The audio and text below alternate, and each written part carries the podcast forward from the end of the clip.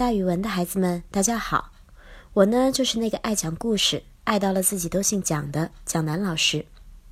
今天我要给大家讲的成语故事叫做“生吞活剥”。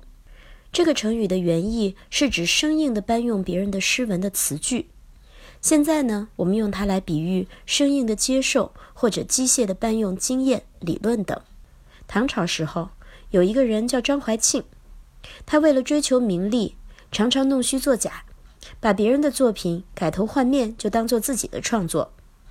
当时的诗人王昌龄、名士郭正一声望都很高，写的作品都很好。于是张怀庆常常抄袭他们的作品。大臣李义府写了一首“楼月为歌扇，裁云作舞衣”的五言诗，意思是要把天上的明月雕刻成歌舞时用的扇子，把空中的彩云裁剪成跳舞时穿的衣裳。这个想象非常奇特，很吸引人。张怀庆一看，便抄了下来，并在每句诗的开头加上了两个字，生生地凑成了一首“深情楼月为歌扇，初信彩云作舞衣”的七言诗。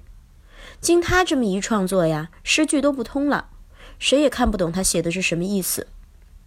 张怀庆这首诗一传出来，人们就议论纷纷。